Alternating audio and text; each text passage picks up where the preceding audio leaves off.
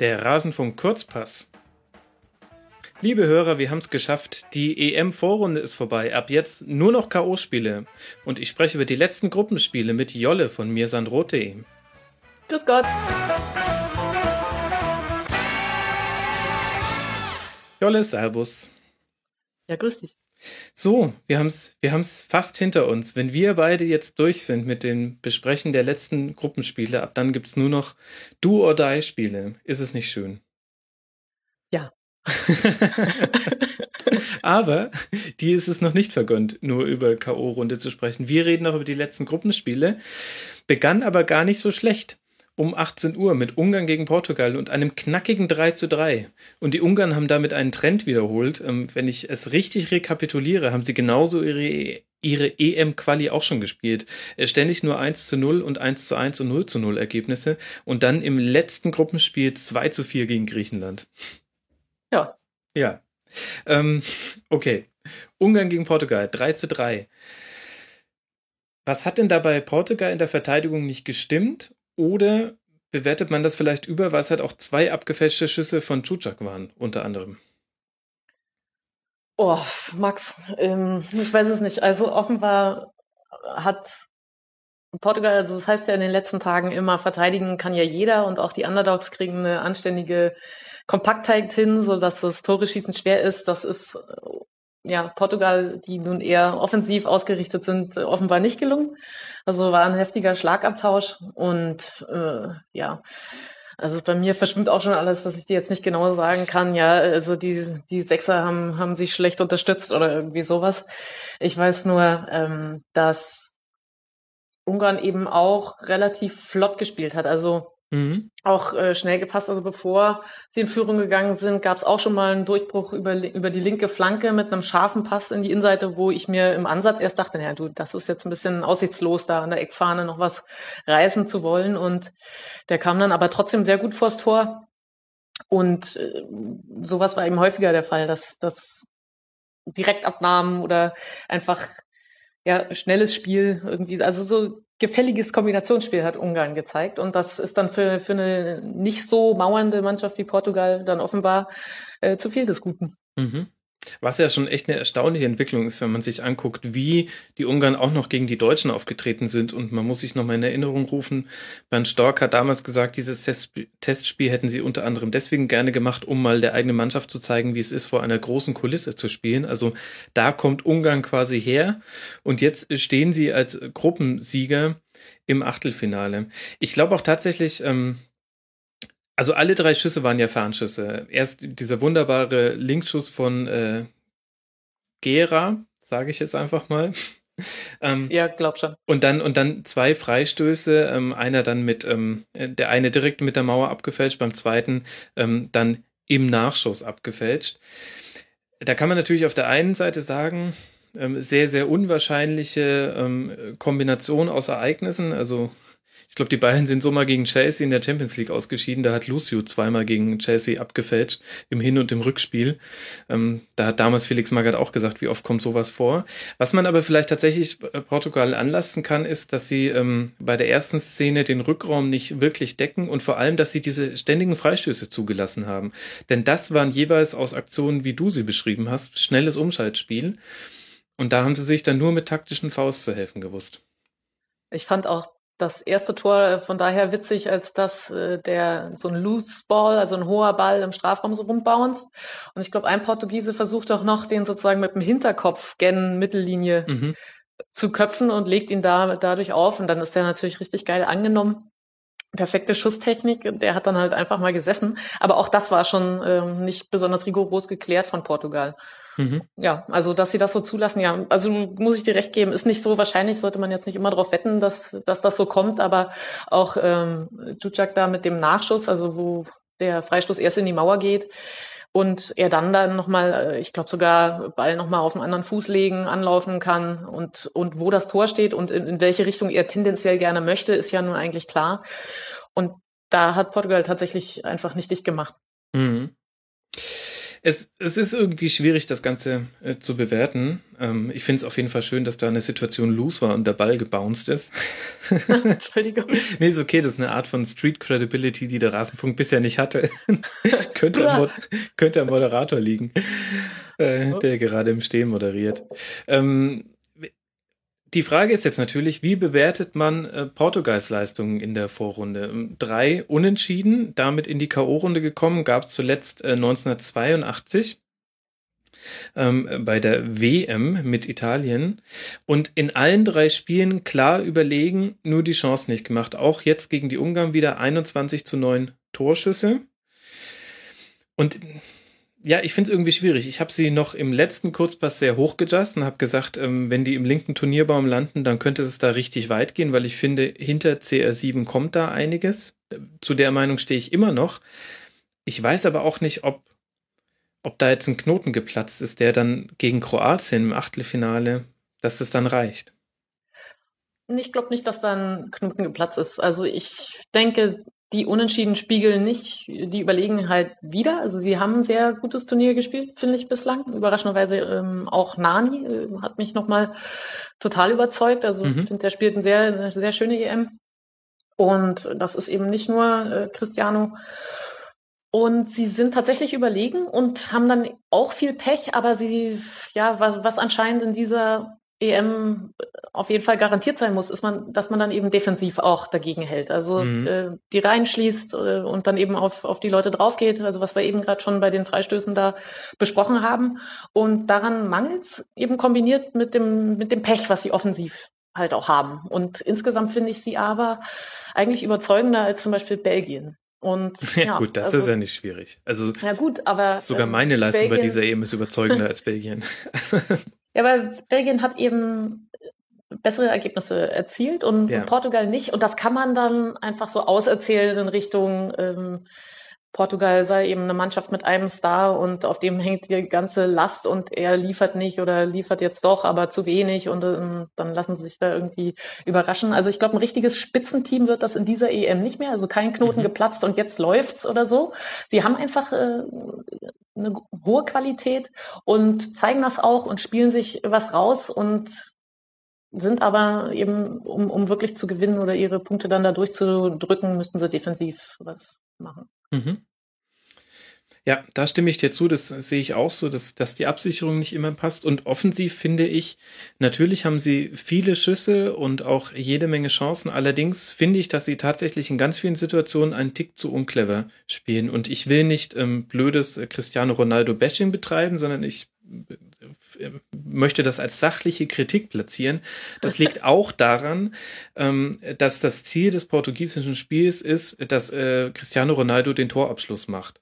Und dadurch bekommst du ganz, ganz tolle äh, Torschussstatistiken, unter anderem auch dadurch, dass er aus 40 Metern jeden Freistoß drüber legt. Ähm, aber oft wäre es in der Situation vielleicht nochmal schlauer gewesen, weil sich eben auch in der Abwehr alles auf ihn konzentriert, dann nochmal quer zu legen. Und das hat man jetzt auch gegen Ungarn wieder gesehen. Es gab sogar eine Szene, wo ihm der Ball vom eigenen Mitspieler geklaut wurde. Ja. Ähm, da hast du dir auch gedacht, ähm, also erstmal sah es irgendwie lustig aus, aber andererseits, warum steht ihr beide da eigentlich im selben Raum? Eigentlich darf zwei Meter um Cristiano Ronaldo herum niemand anderes stehen, damit, aber nicht damit er schießen kann, sondern damit er noch den Querpass spielen kann. Und vielleicht spielen sie auch einfach zu unclever. Ja, absolut. In der ersten Sekunde habe ich bei der Szene auch gedacht, oh, jetzt äh, Ronaldo. Ich dachte, er grätscht den um. Also Ronaldo sein Mitspieler. ja, dass, dass er den quasi jetzt auch nimmt. Der äh, andere hätte ja auch eine gute Chance gehabt. Also es war ja eine gute Möglichkeit für beide, aber eben nur für einen von beiden. Und im ersten Moment dachte ich mir, Mensch, jetzt zieht Ronaldo das Spiel so sehr an sich, dass er dann den besser postierten nicht mal zum Schuss kommen lässt. Aber in der Wiederholung, Entschuldigung, kam es mir dann doch schon eher so vor, als hätte Ronaldo ihn gar nicht gesehen, weil sich der andere, ich habe mhm. leider vergessen, wer es war, eher so hinter ihm, neben ihm befunden hat, so dass er es nicht richtig sehen konnte und halt, wenn er so aus, aus dem Augenwinkel gesehen hat, muss er eigentlich damit rechnen können, dass sein, sein eigener Mitspieler dann eben zurückhält, wenn er sieht, äh, Ronaldo kommt. Und ja, also das war total trottelig irgendwie. Also und ich habe fast gestaunt über den Mut des anderen Mitspielers, dass man in so einer Situation äh, dahin geht. Also manches Mal hat man sich äh, gewünscht, dass sowas häufiger passiert, dass die Mitspieler eben selber ihre Spielzüge ausführen, ohne jetzt den Ball gleich äh, zu überlassen. Aber in dem Moment war das ja totaler Schwachsinn, also genau am falschen Ende. Ja, das war einigermaßen grotesk. Ja, gut, andererseits, wenn sie es zusammen ausgespielt hätten, wäre da vielleicht noch mehr drin gewesen. Der Winkel war schon spitz für den Schuss, der Verteidiger hat sich zum Ball hin orientiert, dann den Ball irgendwie zum Mitspieler bringen, egal ob das jetzt dann ähm, Cristiano Ronaldo ist oder ich glaube Nani war es, bin mir aber auch gerade nicht ganz sicher. Nee, nee, nee, also der, der sah ein bisschen aus wie der Schweizer Fernando oder so. Aber dann müsste es Danilo Pereira gewesen sein, der für Nani draufkam. Meinetwegen. Aber, ja. aber egal. Also ich finde, sie, sie spielen ein bisschen zu unclever noch, also nehmen zu früh den Schuss und das hängt ein bisschen auch mit Cristiano Ronaldo zusammen. Auch in dem Spiel hat er wieder zehn Torschüsse, davon gingen drei aufs Tor. Ähm, wo man dann auf der einen Seite sagen kann, okay, daraus dann zwei Tore zu machen, sehr effizient, aber auf der anderen Seite kann man auch sagen, ähm, letztlich hast du sieben Schüsse weggeworfen, mehr oder weniger, denn die waren nicht ähm, besonders knapp die, die vorbeigingen. Und dann glaube ich, zweite Sache, die man so ein bisschen konstatieren kann bei Portugal, ist die Ineffizienz ähm, von Flanken. Denn die spielen viel mit Flanken und jetzt haben wir natürlich ausgerechnet in dem Spiel zwei wunderbare Tore dadurch gemacht. Einmal mit der Hacke von äh, Ronaldo und einmal mit dem Kopf. Ja. Aber ähm, genau weil diese Tore gefallen sind, ist mir nochmal aufgefallen, wie viele Flanken sie in den ersten beiden Spielen geschlagen haben, aus denen keine solchen Chancen entstanden sind. Ja, stimmt. Also äh, keine der Mannschaften ist irgendwie ähm, durch die Mitte gekommen und hat sich irgendwie durch die Mitte durchkombiniert, sondern eigentlich alles über den über die Flügel. Und ich glaube, ja, was waren es? 24 Flanken hat Portugal da reingelöffelt und ja, das da ist halt viel Verschnitt so dabei. Ist ja auch nicht ganz leicht, die dann zu kontrollieren. Aber was du vorhin nochmal angesprochen hattest, war, dass sich die Verteidigung ja sehr gut auf Ronaldo konzentrieren kann, weil das eben so klar ist, dass sie, weil mhm. das ja klar ist, ähm, weil ja, äh, weil man das, weil man davon ausgehen kann, dass der Ball irgendwie zu Ronaldo gebracht wird. Und das ist ja auch so ein Vorwurf, den man irgendwie Robben meistens macht. So, ja, solange das funktioniert, ist ja gut, dass du immer nach innen ziehst, aber einfach hier und da mal den, den Weg zur Grundlinie einstreuen, um die Verteidigung einfach im Ungewissen zu lassen und so ein bisschen variabel zu sein. Das hilft dann eben schon, um auch äh, beim nächsten Mal wieder entspannt rein, reinziehen zu können. Und so ist es da eben auch. Also wenn man sich das so ausrechnen kann, dass der Ball da hinkommt und alle sind so ein bisschen mit angezogener Handbremse, ist in Schweden, glaube ich, nochmal äh, mehr der Fall, aber, aber in Portugal auf jeden Fall auch. Mhm. Aber, also ich finde schon, dass also auch Quaresma hat ja dann auch noch einiges gezeigt. Nani fand ich gut. Äh, ja, ganz, ganz so schlimm wie in Schweden ist das da eben nicht. Und Ronaldo hat, hat ja auch, äh, wie man das so schön sagt, abgeliefert. Also war auch, auch ziemlich gut. Was ich nicht, womit ich irgendwie bei, also sowohl bei Slatan als auch bei Ronaldo nicht besonders gut umgehen kann, ist dieses äh, sich absolut über die Mitspieler ärgern. Also wenn man schon merkt, die, die sind ja. schon alle so mhm. gehemmt. Ich verstehe das auch, wenn, wenn man sich über selber, sich selber ärgert. Also wir haben ja alle Boateng gefeiert, der im ersten Spiel dann mal eine Ansage macht oder so. Also so Führungsspieler, äh, die Leute aufrütteln, das ist alles in Ordnung. Aber wenn man sozusagen sagen, äh, obwohl die eigenen Bälle also alle, bei weitem nicht alle ankommen, dann ständig die anderen Leute zur Sau macht, also wo dann, wo dann jeder Fehler fatal ist, da entwickelt sich ja so ein, so ein Klima der Angst, wo dann eben auch überhaupt nichts mehr flutschen kann. Ja, zumindest ist es die, nur die eine Form, wie man motivieren kann. Es gäbe, es gäbe noch, gäbe noch das Zuckerbrot.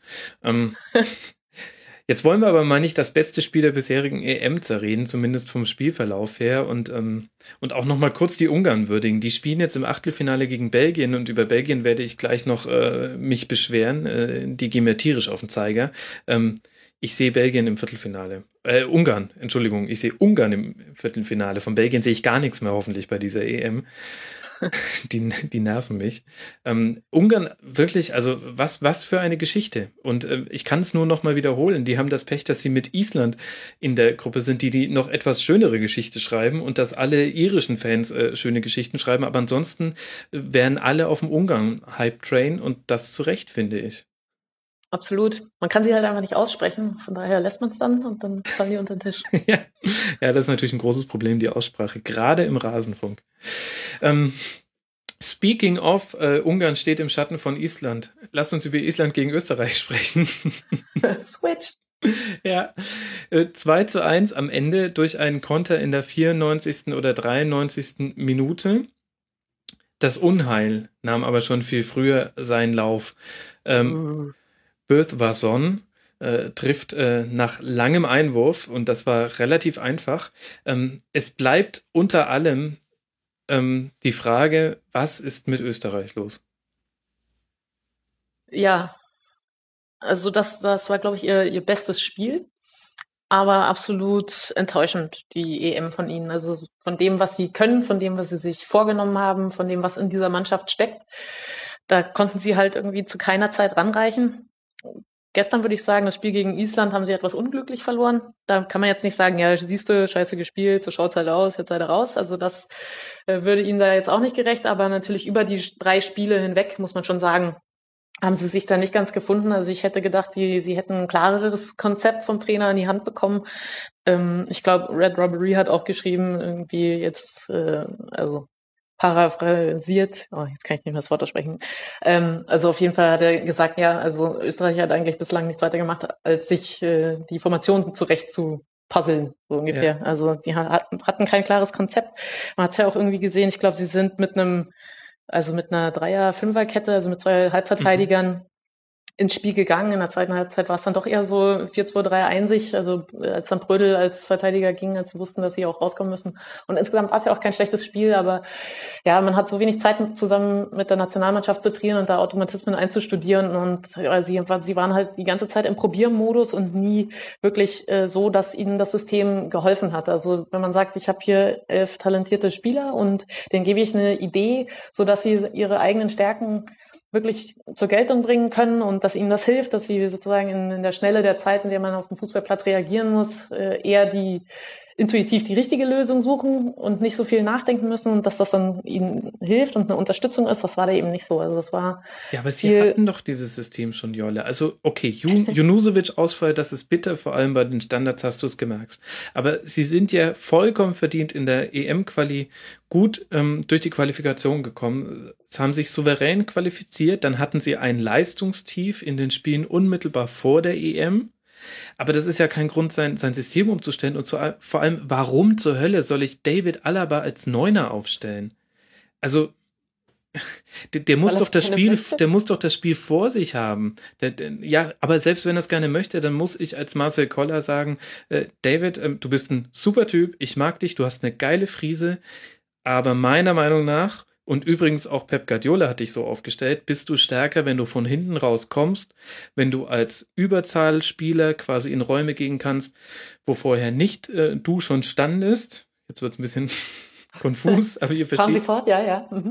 Also das, das kann doch nicht wahr sein, den vorne drin als Zielspieler hinzustellen. Wer, da muss ich mir doch gleich die Frage stellen, ja, wer soll denn den Ball zu ihm hinspielen? Und vor allem, ähm, du weißt, dass die Isländer massiert hinten drin stehen, wie man so unschön sagt. Ähm, das heißt, das ist eher ein eher statisches Verteidigen in dem Sinne, dass es eine nominelle Gleichzahl gibt. Äh, das heißt, du musst es ja schaffen, das situativ Überzahlsituationen zu schaffen. Und das ist doch am einfachsten zu erreichen, wenn du eben so jemanden wie Alaba hast, dem du sagen kannst, nimm dir im Sechserbereich den Ball, pass ihn vertikal nach vorne, rück nach. Dadurch äh, gibt's Verschiebungen und wir kriegen Überzahlsituationen hin. Ja, Max, da hast du es am Reißbrett ja eigentlich völlig äh, entschlüsselt. Hätten sie mal auf dich gehört. Ja, also ja, ich, ich denke auch, es hätten andere Spieler diese Viererkette da bespaßen sollen und ähm, es sind ja auch andere, also wenn ich jetzt mal an Immobile oder Sasa oder so denke oder auch Lukaku, wann haben die denn mal einen Ball gesehen? Also als Neuner äh, überhaupt an den Ball zu kommen, ist Pässe ja gespielt. Das, ich greife vor aus Schweden gegen Belgien. Das ist einer der Gründe, warum es Belgien. Neun Pässe, ey. Mein Gott. Ich wollte nur darauf hinaus, dass es als Neuner ja sowieso schwer ist, irgendwie eine Großzahl der, der äh, Ballaktionen zu Eben. verzeichnen. Und klar, wenn, wenn man dann nicht tolle Aufbauspieler hat, die dich da mit den Bällen bedienen, dann äh, gehst du halt leer aus. Also ich kann verstehen, dass man David Alaba, David Alaba einfach äh, mehr in seinem Zentrum haben möchte, dass man ihn sozusagen nicht links abschiebt und ähm, ihn da etwas vergeudet, damit er mehr aufs Spiel eingreifen kann, obwohl der Außenverteidiger wirklich ähm, schon allein über den Spielaufbau häufiger ins Spiel eingebunden sind als so ein Neuner, absolut. Äh, ich verstehe das, aber dann haben sie ja gestern sogar mit dieser äh, Dreier-Fünferketten-Variante gespielt, die auch Bayern spielt, bei der Alaba eben auch bei Bayern den linken Halbverteidiger gespielt hat. Und da hast du ja diese schöne vertikale Linie im linken Halbraum, äh, über den Sechserraum eben nach vorne bis an Strafraum. äh, also quasi, das wäre die ideale Schiene gewesen, um zu sagen, vorne, hinten, du kannst die prägende Figur in unserem Spiel sein und ja. äh, bist es gewohnt und dann, dann spielen sie sogar dieses System und dann läuft er da auch nicht in dieser Position auf. Da habe ich mir auch gedacht, ja, irgendwie, äh, das wird jetzt nichts mehr. Also irgendwie komisch, auch ein merkwürdiges Signal an die Mitspieler. Ich finde, auf, auf seine Art und Weise hat Österreich ähm, äh, Schweden kopiert, indem sie sich auch auf einen Spieler ähm, konzentriert haben und die Notwendigkeit aber anders als bei Schweden nicht bestanden hätte, das zu tun.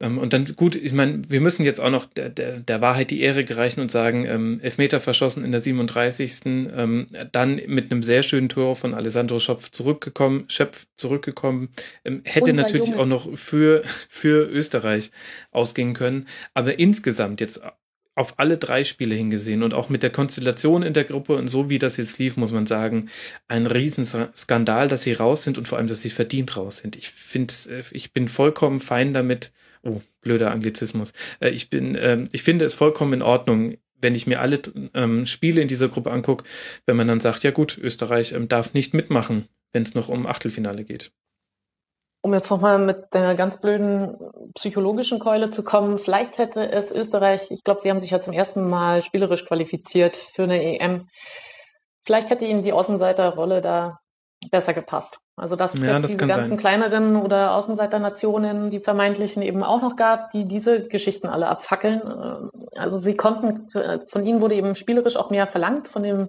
Personal hätten sie das auch tun können und da haben sie sich, glaube ich, selber dann auch in diese Rolle reinmanövriert. Ja, wir können ja mehr, wir sind ja äh, ein gestandenes Team, wir haben Top-Spieler an Bord, wir sind hier nicht die Kleinen, also und, und vielleicht waren sie mit dieser Zwischenrolle, also die haben sie nicht, also sie haben da nicht ihre Nische gefunden, wie sie dann da zuschlagen können. Mhm.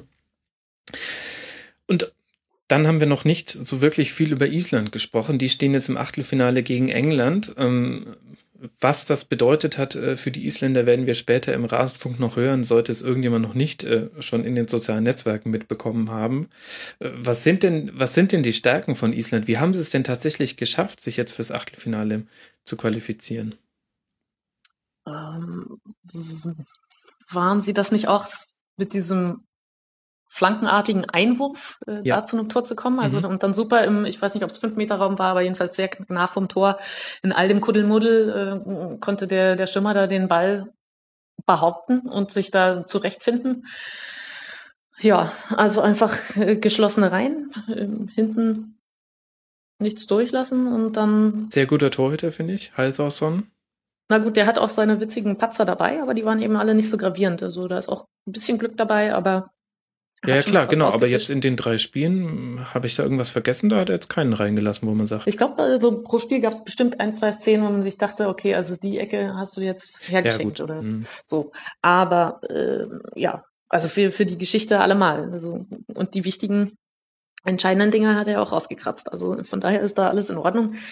Ja, ich kann dir da jetzt nur mit, mit Floskeln sagen, also hinten gut gestanden und vorne die Chancen genutzt. Ja. Und sie sind halt, ähm, ich glaube, wirklich fit in der Birne, einfach permanent konzentriert. Was sie da machen, ja. das ist eben das, was Österreich nicht hinbekommen hat, äh, ein Spielsystem als Werkzeug und Hilfe an die Hand zu bekommen, worauf man sich dann verlassen kann, so dass klar ist, was habe ich zu tun. Also da weiß einfach jeder, was er machen muss und da wird keine Zeit verschwendet mit äh, Mutmaßen oder so, sondern das, das sitzt. Das stimmt. Das, glaube ich, ist äh, vielleicht wirklich so einer der entscheidenden Punkte. Diese Fehlerlosigkeit ähm, über die 90 Minuten verteilt. Ja, sie haben dieses Eigentor gegen Ungarn ganz spät noch bekommen. Aber, aber selbst das war quasi von den Ungarn durch einen sehr guten Spielzug erzwungen. Aber die machen tatsächlich ganz, ganz wenige Fehler und das über die komplette Spielzeit. Während man bei anderen Mannschaften deutlich erkennt, ab der 60., 70. Minute lässt es da etwas nach mit der Konzentration, sind die Isländer da so eiskalte Roboter. Oder war nie da, wie bei Portugal. Also. Ja. Okay, wir müssen noch über, wir müssen leider noch über eine andere Gruppe sprechen. Aber äh, wir, wir können sie ja kürzer halten. Es gab noch ähm, in der Gruppe E die letzten Spiele. Ähm, und da beginnen wir mal mit Schweden gegen Belgien. Und ähm, ich möchte von beiden Teams nichts mehr bei dieser Europameisterschaft sehen und bin deswegen auch vollkommen zufrieden damit, dass Schweden ausgeschieden ist. Das mich haben beide Mannschaften in all ihren Spielen enttäuscht. Okay. War jetzt keine Frage. Lass es raus, Max. Ja, ich kann dir auch erklären, warum. Also bei Schweden, das ist sowieso vollkommen lächerlich. Also ähm, ja, natürlich, es ist schwierig, wenn du einen super, super, Superstar hast und, äh, und außenrum es äh, leistungsniveaumäßig ganz schön abfällt. Aber äh, zum einen haben sie, haben sie ihr System nicht so drauf ähm, gemodelt, dass sie tatsächlich auch Ibrahim, Ibrahimovic in gute Chancen ähm, bringen und ihn in gute Positionen bringen. Er hatte äh, kaum Torschüsse in den ersten Spielen. Und dann, und vor allem jetzt im letzten Spiel, hat man gemerkt, da hat er dann aber auch wirklich versucht, die unmöglichen Dinge zu machen, hat sich den Ball selber mal hochgelegt, um ihn Volley zu nehmen, weil es sein letztes Spiel war in der Nationalmannschaft. Wahrscheinlich auch so ein bisschen dieser Genervtheit-Aspekt, den du schon angesprochen hast, von wegen, meine Nebenmänner können es ja. Und ähm, so sehr ich ähm, manche Dinge von dem mag, was Ibrahimovic tut und so sehr ich auch den Trainer Erik Hamren eigentlich immer mochte, auch bei den vergangenen Turnieren, aber auch weil er einfach so sympathisch aussieht. Ähm, ist einfach so ein netter Onkel. Ähm, finde ich, okay, ja. ich finde es vollkommen okay, dass eine Mannschaft, die so fixiert ist auf einen Einzelspieler und das dann aber dann trotzdem nicht schafft, diesem Einzelspieler ähm, hochkarätige Chancen aufzulegen, dann finde ich das vollkommen okay, dass man da bei diese Europameisterschaft ausscheidet. Und ähm, ich habe kein Schwedenspiel gern gesehen. Ja, also sie haben offensiv viel zu wenig geliefert. Also was sie natürlich auch drauf haben, ist eben mit ihren zwei Viererketten nach hinten da äh, skandinavisch dicht zu stehen. Aber ja, nach vorne dann einfach nur den Ball zu Ibrahimovic zu spielen oder der sich eben, also da fand ich es noch schlimmer. Der hat wirklich auch seine, seine Nebenleute da zur Sau gemacht und ja. rund gemacht, obwohl seine Abspiele eben auch äh, zum, zum Teil wirklich verheerend waren. Und da, das passt dann halt einfach irgendwie nicht zusammen. Ja, also das war dann eben nach, nach vorne, da wurde halt nichts rausgespielt. Das sind so Einzelaktionen. damit kann man aber eben eine, eine Defensive, die einigermaßen organisiert ist, dann eben nicht auseinanderziehen oder sich da irgendwelche Schnittstellen öffnen. Mhm. Was ich da tatsächlich interessant finde, lass mal Portugal mit äh, Cristiano Ronaldo auf die Art und Weise aus der EM fliegen, dann siehst du keine Postings mit, ähm, oh, eine Legende verlässt uns und äh, danke für alles Ibrahimovic, sondern dann siehst du nur Häme. Also es ist auch wirklich interessant, wie zwei Spieler, die sehr über ihr Ego kommen und äh, sehr über einen spektakulären Stil, wie unterschiedlich die bewertet werden. Das finde ich auch komisch, denn also ist jetzt auch nicht gerade bescheiden, wenn Ibrahimovic sagt, äh, ich bin eine Legende und ich liefere immer ab. So, da, da packt er sich ja natürlich auch einen ganz heftigen Rucksack so auf die Schultern, aber bislang äh, irgendwie kommt er da ein bisschen ironischer weg, ein bisschen, der hat halt nicht so dieses Beauty-Ding. Also ich will, will mich darüber auch überhaupt nicht auslassen. Also ich finde das auch irgendwie eigenartig, wie dann so äh, die Menge der, der ja, wie man das halt so wahrnimmt, dann immer so schwanken. Also irgendwann wurde halt nur noch auf Ronaldo eingedroschen, dann war es dann dem, dem Hype-Cycle auch schon wieder zu bunt und dann musste wieder pro Ronaldo Partei ergriffen werden, weil er doch so ein guter Spieler ist, was ja auf jeden Fall auch so der Fall ist. Und da habe ich mich häufiger schon gefragt, warum eigentlich sehr viele Leute einfach Slatan absoluten als, als Gott einfach feiern, also auch so mhm. die gestandenen äh, Heavy-Metal-Hörer oder so, also äh, die, die ihn einfach eine geile Sau finden die aber ihren, ihr Problem mit Ronaldo haben. Also sie werden wirklich komplett anders wahrgenommen. Ja. Ganz, ganz merkwürdig. Ich habe wieder ein neues Wort äh, gelernt, Hype Cycle. Das sind Und, zwei Wörter. Achso, für mich wird es zusammengeschrieben. Siehst du, ich habe es auch noch falsch geschrieben. Ähm, ja, wäre, wäre eine eigene lange Sendung, hat wahrscheinlich auch mit den Stationen als Spieler zu tun. Jetzt wollen wir es mal nicht ähm, auch in dieser Sendung dann nur auf die beiden konzentrieren. Ähm, lass noch über Belgien sprechen und äh, da kann ich eigentlich, also kann ich nur das wiederholen, was ich gerade über Schweden gesagt habe. Auch die möchte ich nicht wieder sehen. Also ähm, ich bin total enttäuscht von denen. Ähm, ja, schöne Bude von Nein Golan und ja, sie waren etwas ähm, etwas aktiver als Schweden, was jetzt allerdings auch nicht so schwierig war. Aber auch da fehlt mir komplett die Kohärenz im Spiel. Also das ist doch vollkommen randomisiert auf welche Art und Weise sie Chancen kreieren. Ähm, am besten haben sie gespielt, als sie ähm, Irland auskontern konnten. Und ich weigere mich, das zu feiern bei einer so hoch veranlagten Mannschaft. Ja, ich kann, ich kann nicht ganz so mitgehen in dein, an all deinem Groll, weil man halt in den einzelnen Ballaktionen dann schon sieht, was für klasse Fußballer da eben mitspielen. Und also das macht mich aber gerade noch wütender Vielleicht bin ich ein bisschen grumpy, ja, weil mir der Rücken so weh tut. ich glaube auch, dass aber ja, nee, aber schlägt sich Bahn. Schau dir doch mal an, was die, was die für eine Chance hätten mit diesen, mit diesen Spielern, die sie haben. Ich finde, das ist tatsächlich ein bisschen vergleichbar mit Kroatien, wo du auch sagst, die haben eine Generation, das hast du ganz, ganz lange nicht mehr in der kroatischen Mannschaft gesehen. Und äh, während Kroatien ähm, da wirklich das Optimum herausholt und das aber auch über eine mannschaftliche Geschlossenheit und über eine einheitliche Linie macht, ist es bei Belgien ziemlich Larifari. Mit Company fehlt komplett der, der Arm von Wilmuts auf dem, auf dem Platz. Man hat den Eindruck, ähm, ja, die, die, die stellen sich quasi selber auf, so ein bisschen irgendwie Cleveland äh, mit LeBron unter dem alten Trainer, dessen Namen ich gerade vergessen habe, wo er halt einfach sagt, ja, okay, komm, ich mach das jetzt. Ähm, und gerade weil sie so viel Talent haben und so viel spielerische Klasse, finde ich so enttäuschend. Wenn dann zum Beispiel ein Lukaku, ich habe schon gesagt, der hat neun Pässe gespielt, die angekommen sind im kompletten Spiel. Ähm, das kann doch nicht sein, dass du im Grunde zu zehn spielst in der Offensive. Weil es ist ja auch nicht so, dass er Zielspieler gewesen wäre bei ganz vielen Flanken. Ja, mir geht's dann eher so, dass ich dann da mitleide. Also wenn ich da all diese Verschwendung sehe, dann tut mir das immer total leid und weh. Dann kann ich nicht sagen, oh, also ihr habt's mir wirklich nicht verdient. Ich weiß auch nicht, wie das kommt, aber ähm, Lukaku würde ich jetzt hier mal rausnehmen. Ich fand das irgendwie so ganz in Ordnung. Also auch De Bruyne hat ein gutes Spiel gezeigt. Er hat ja auch selber, glaube ich, nochmal mit dem Kopf eine Riesenchance gehabt. Ja. Hat wirklich auch ganz gut gespielt, hat dann selber aber auch hinten auf der Linie gerettet. Ein paar äh, geile Aktionen gehabt. Äh, auch Witzel fand ich fand ich gut.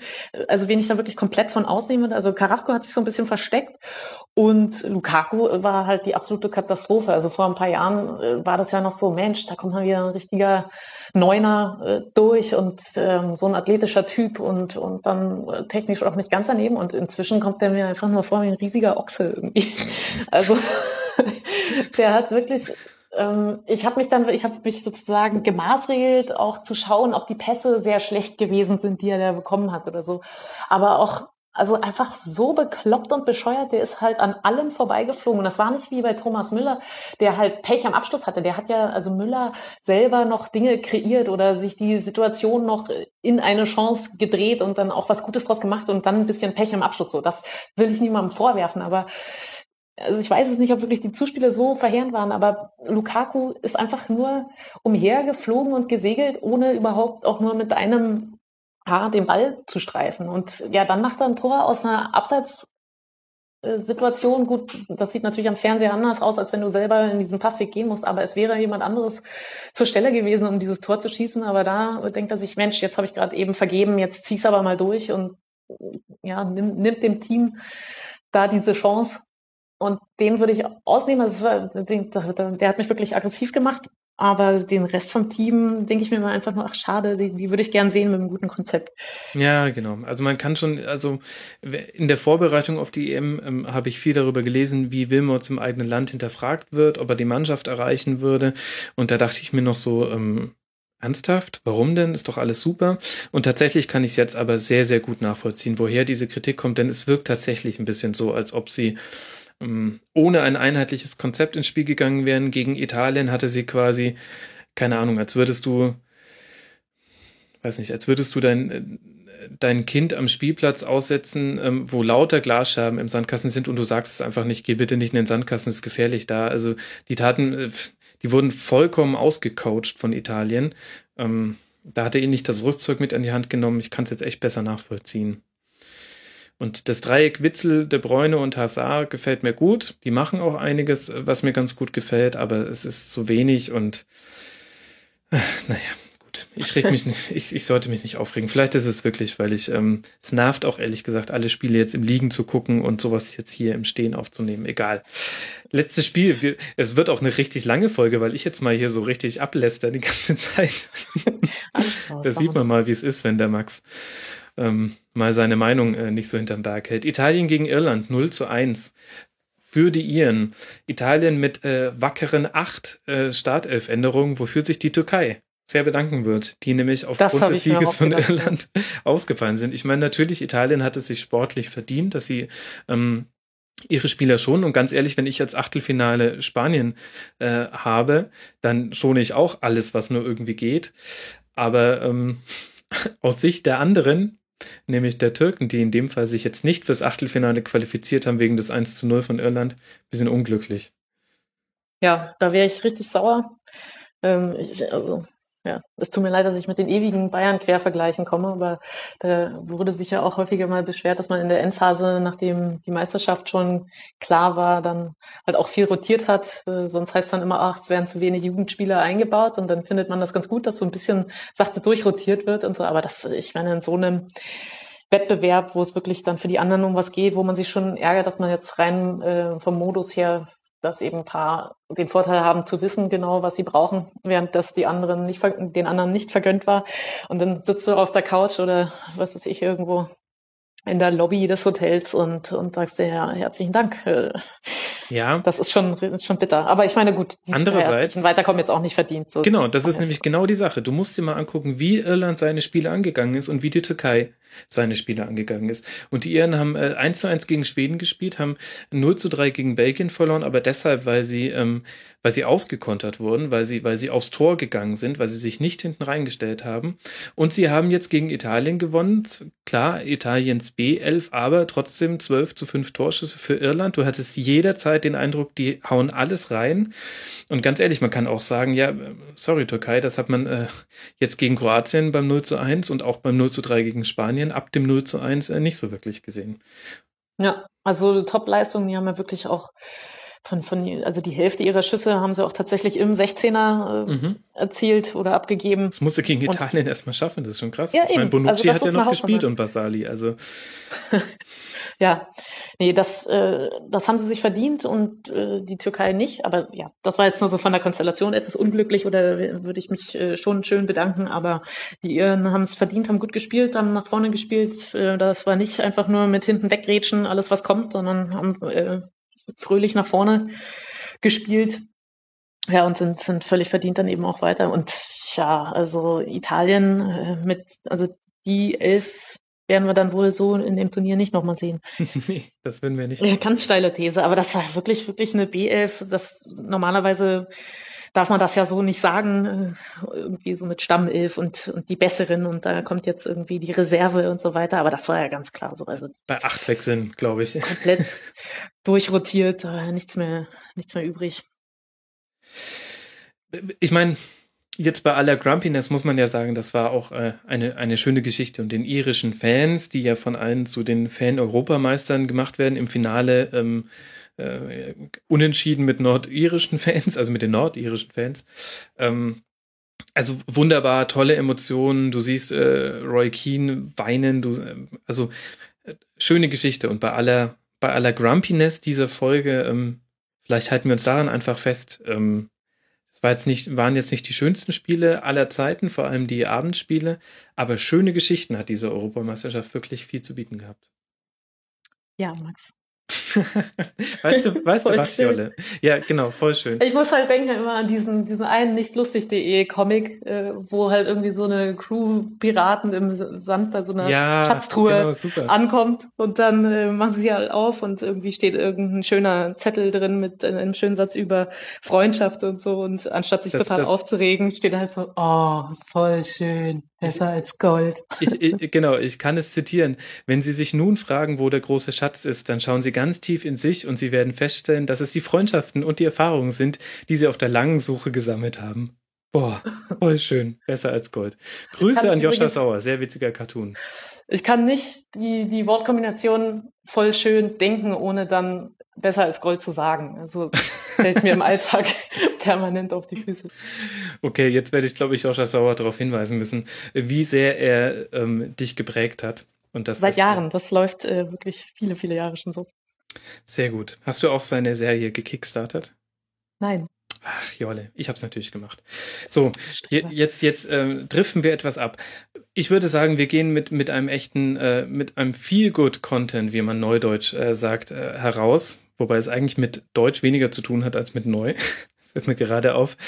Ich würde sagen, Jolle, ich bedanke mich sehr herzlich bei dir, dass du wieder mit dabei warst. Sie heißt bei Twitter Ed Jolle, Leute, und ihr solltet ihr alle folgen. Nee, Ed Jolinski heißt du. Entschuldigung. Genau. Wahnsinn. Ed Jolinski. Ich verlinke es auch. Und äh, trotzdem solltet ihr alle folgen. Jolle, vielen herzlichen Dank. Sehr gerne.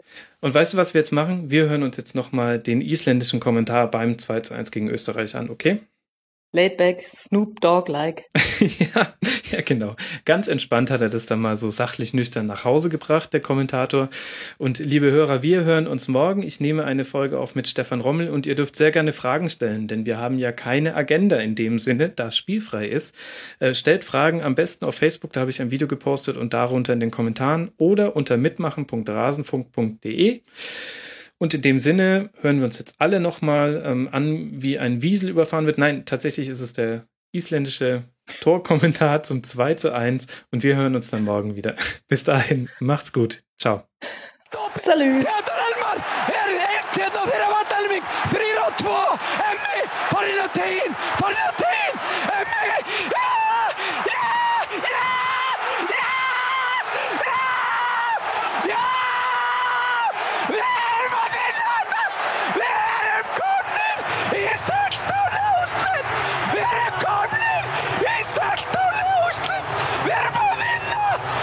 Österriki, röttin er farin, en það skiptir engum máli, við erum komnir áfram. Arnór Yngvi Tröstason er að skora.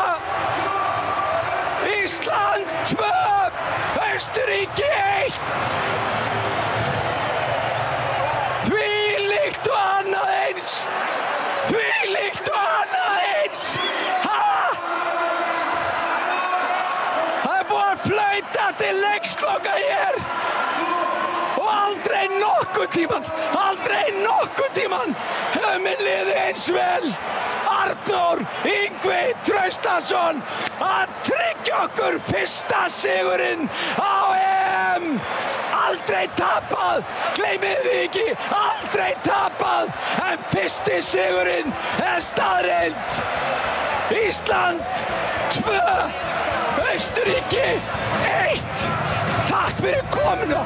Östuríki, takk fyrir komuna